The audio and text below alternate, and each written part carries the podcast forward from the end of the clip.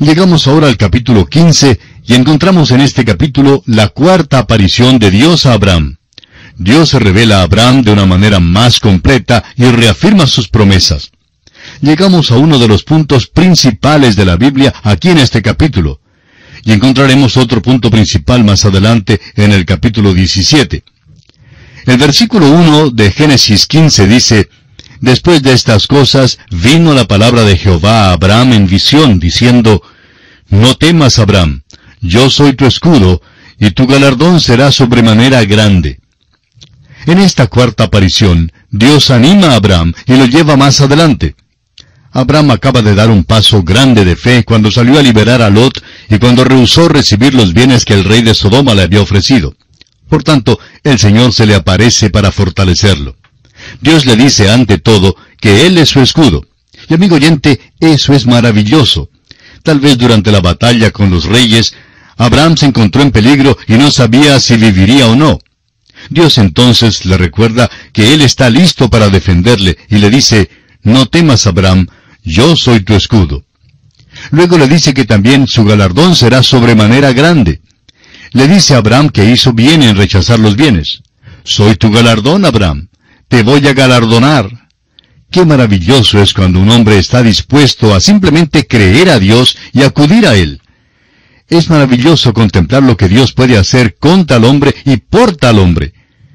El versículo 2 del capítulo 15 nos dice, Y respondió Abraham, Señor Jehová, ¿qué me darás, siendo así que ando sin hijo, y el mayordomo de mi casa es ese Damaseno Eliezer?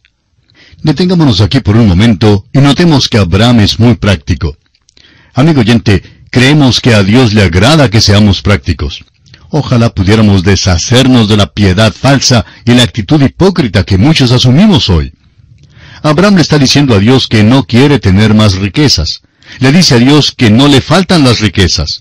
Lo que pesa de veras en su corazón es el deseo de tener un hijo le recuerda a Dios que todavía está sin hijo, y que Dios le ha prometido que será el padre de una nación, y que su descendencia será tan innumerable como la arena del mar.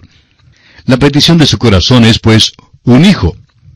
Según la ley de aquel día, la cual era el código de Amurabi, Eliezer, el siervo de Abraham, actualmente el mayordomo, heredaría todos los bienes de Abraham para su descendencia.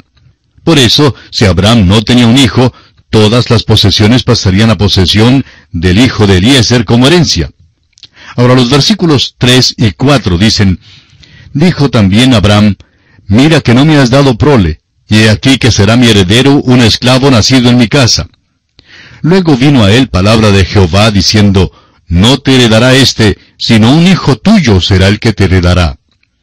¿Sabe usted, amigo oyente, que Dios es práctico cuando el hombre es práctico con él? Dios asegura a Abraham que el heredero no vendrá por su siervo. Dios le dice de nuevo que tendrá un hijo. Así pues, Dios lo toma de la mano y lo lleva fuera bajo las estrellas. Ahora sabemos que era de noche porque leemos en el versículo 5, y lo llevó fuera y le dijo, mira ahora los cielos y cuenta las estrellas si las puedes contar. Y le dijo, así será tu descendencia. Primero, Dios había dicho a Abraham que su descendencia sería tan innumerable como la arena en la orilla del mar. Ahora le dice que su descendencia será tan innumerable como las estrellas de los cielos. Por tanto, este hombre Abraham realmente tiene dos descendencias. Una descendencia es física y esa es la nación de Israel. La otra descendencia es espiritual y esa es la iglesia.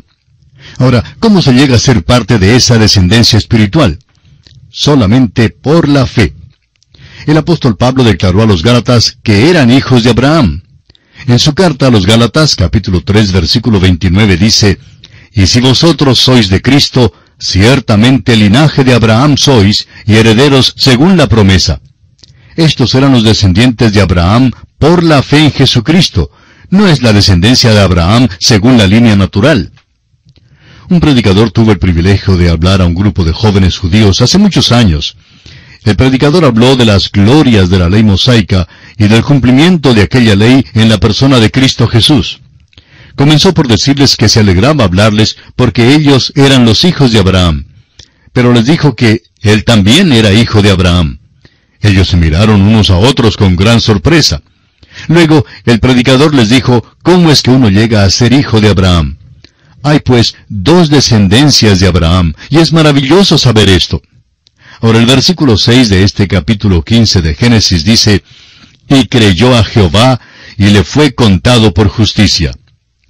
Este es uno de los grandes versículos de la Biblia, amigo oyente, y nos detendremos brevemente aquí para estudiarlo.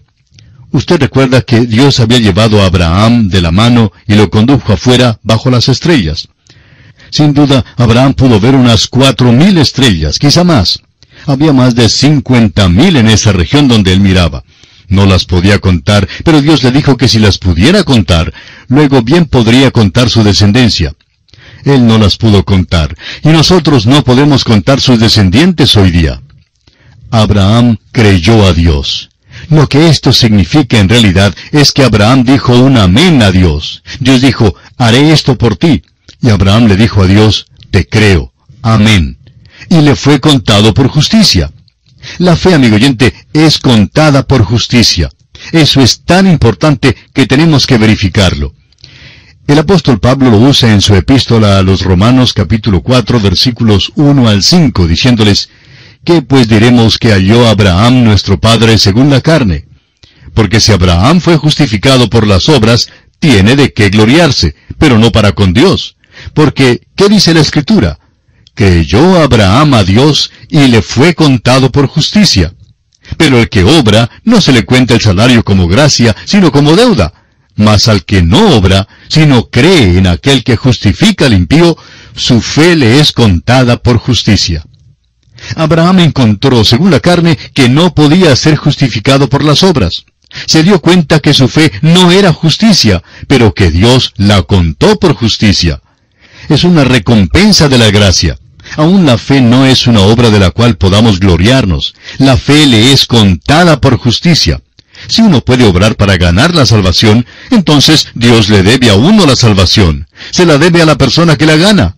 Pero amigo oyente, Dios nunca salva de otra manera sino por la gracia. Nunca ha tenido otro método para salvar. Si usted es salvo, es porque creyó a Dios, aceptando a Cristo Jesús como su Salvador personal. Cree que Dios le ha provisto la salvación. Al que no obra para obtener la salvación, al que no obra, es decir, al que no hace nada para merecerla, su fe le es contada por justicia. Cree en aquel que justifica al impío. ¿A qué clase de personas justifica? A los impíos. La fe es contada precisamente por lo que no es. Esos son hombres impíos, injustos, pero la fe les es contada por justicia, y es por eso que los que están sin Dios y luego creen son declarados justos. Mas al que no obra, sino cree en aquel que justifica al impío, su fe le es contada por justicia. Es contada por lo que no es. Abraham, pues, creyó a Dios. Aceptó simplemente lo que le decía Dios y creyó a Dios. Así es como se salva el pecador y así es como usted, amigo oyente, puede ser salvo, simplemente creyendo que Dios ha hecho algo por usted, que Cristo murió por usted y que resucitó. Dios entonces le declarará justo al aceptar usted a Cristo Jesús como el Salvador de su alma. En el tercer capítulo de la epístola a los Gálatas, los versículos 6 al 9, encontramos esta misma gran verdad. Dice allí, Así Abraham creyó a Dios y le fue contado por justicia. Sabed por tanto que los que son de fe, estos son hijos de Abraham. Y la Escritura, previendo que Dios había de justificar por la fe a los gentiles, dio de antemano la buena nueva a Abraham, diciendo, En ti serán benditas todas las naciones. De modo que los de la fe son bendecidos con el creyente Abraham. La fe, amigo oyente, la fe que Abraham tuvo le hizo fiel a Dios. Pero no es salvo por serle fiel, es salvo por creer a Dios. Y eso es de suma importancia.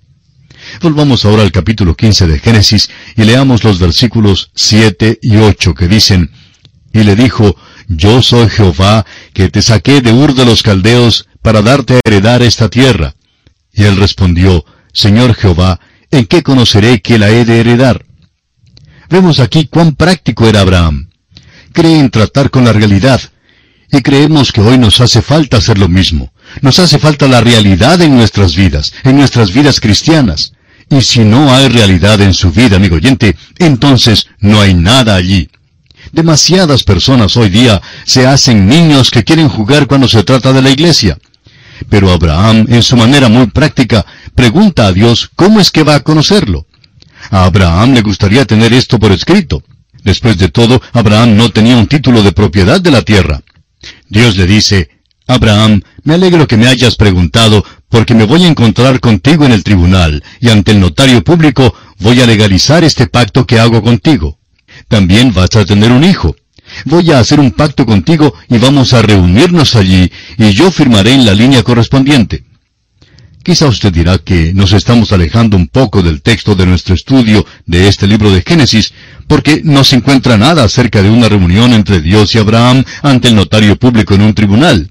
Amigo oyente, permítanos decirle que, según la ley de aquel entonces, eso es exactamente lo que Dios quiso decirle a Abraham. Leamos ahora los versículos 9 y 10 de este capítulo 15. Y le dijo, tráeme una becerra de tres años, y una cabra de tres años, y un carnero de tres años, una tórtola también, y un palomino. Y tomó él todo esto, y los partió por la mitad, y puso cada mitad una enfrente de la otra, mas no partió las aves. Dios le dijo que alistara las cosas que se emplean en el sacrificio. Trae una becerra, una cabra, un carnero y pártelos por la mitad. Pon cada mitad una enfrente de la otra.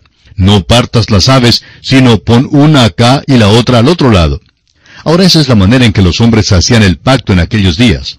Arreglaban un sacrificio así como este, y los dos hombres que estaban haciendo el pacto lo declaraban. Se ponían de acuerdo para comprar o vender y acordaban el precio, y después de llegar a un acuerdo firme, los dos se juntaban de la mano y pasaban por medio del sacrificio. En aquel entonces, esta ceremonia correspondía a lo que hacemos nosotros hoy en día, de ir al tribunal y firmar ante un notario público. Eso es exactamente lo que ocurrió aquí. Y vemos que Abraham alistó todo según las instrucciones que Dios le dio. El versículo 11 dice, Y descendían aves de rapiña sobre los cuerpos muertos, y Abraham las ahuyentaba. Si usted hubiera estado allí, hubiera visto todo el despliegue de los sacrificios. Era la costumbre de aquellos días. En Jeremías encontramos una referencia a esta costumbre. Al parecer, era la costumbre de muchas de las naciones de aquellos tiempos. Leemos en el capítulo 34 de Jeremías, versículo 18, que dice, Y entregaré a los hombres que traspasaron mi pacto, que no han llevado a efecto las palabras del pacto que celebraron en mi presencia, dividiendo en dos partes el becerro y pasando por medio de ellas.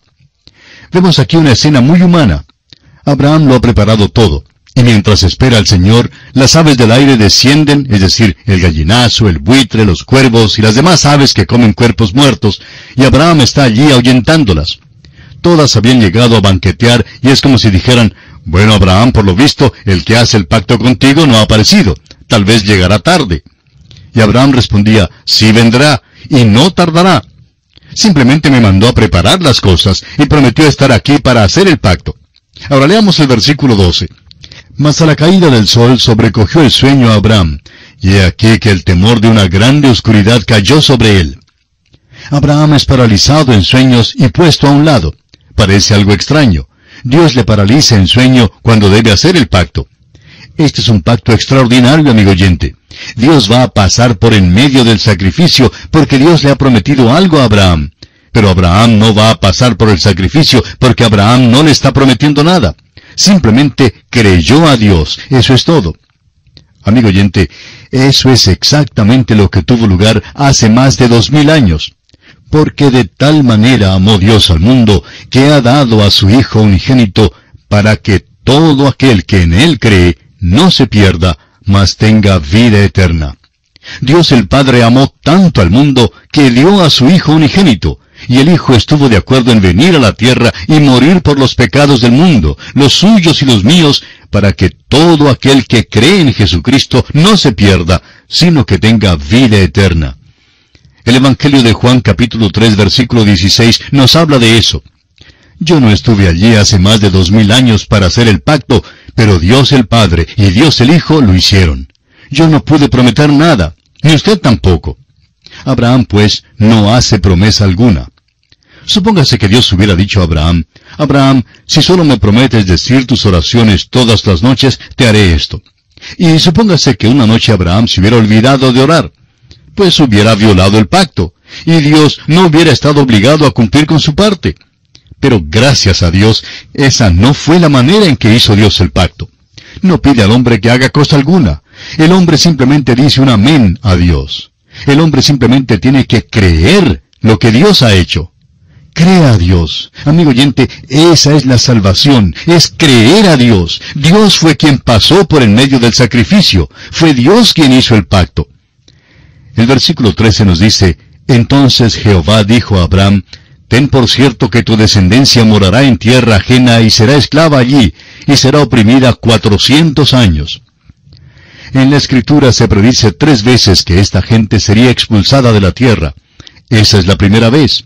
También predecía que regresarían a la tierra, y regresaron de Egipto. Más adelante se nos dice que fueron llevados cautivos a Babilonia y también regresaron de allá. Luego, en el año 70 de nuestra era, Jerusalén fue destruida y fueron esparcidos de nuevo. La nación no ha regresado completamente de la dispersión, pero se predice que volverán un día.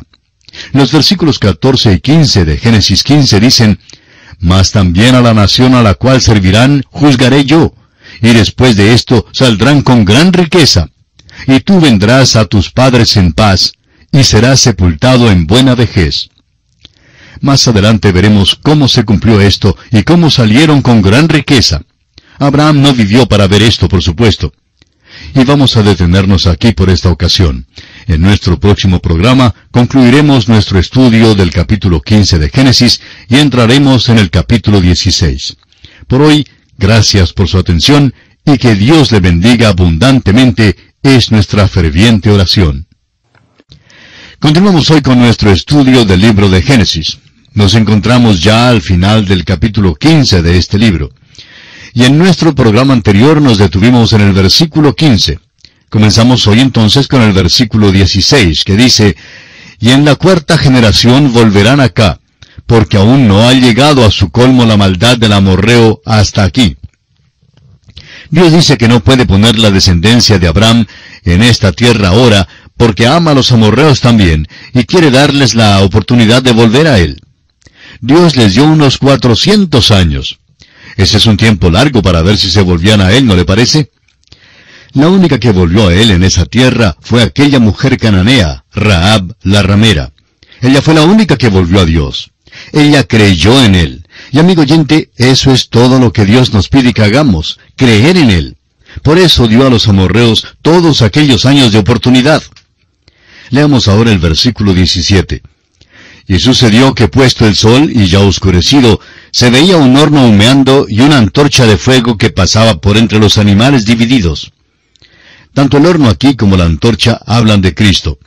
El horno habla de juicio y la antorcha habla de Cristo como la luz del mundo. Ahora los versículos 18 al 21, los versículos finales de este capítulo 15 dicen, En aquel día hizo Jehová un pacto con Abraham diciendo, a tu descendencia daré esta tierra, desde el río de Egipto hasta el río grande, el río Éufrates. La tierra de los ceneos, los ceneseos, los cadmoneos, los eteos, los fereceos, los rafaitas, los amorreos, los cananeos, los jerseseos y los jebuseos. Aquí vemos que Dios está demarcando los límites de la tierra que promete Abraham. Ahora, ¿qué es lo que promete hacer Abraham? Simplemente nada. Lo único que hizo fue creer a Dios. Y amigo oyente, Dios le salvará a usted también. Le salvará por su gracia si usted cree lo que Él ha hecho en su favor.